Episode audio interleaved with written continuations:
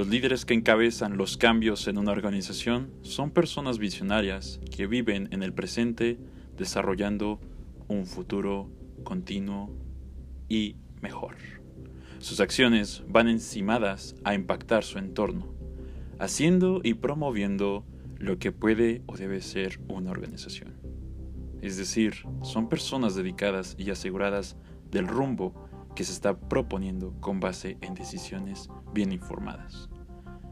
Todo esto y más implica ser un agente de cambio, un líder nato, una persona que se preocupa por el futuro.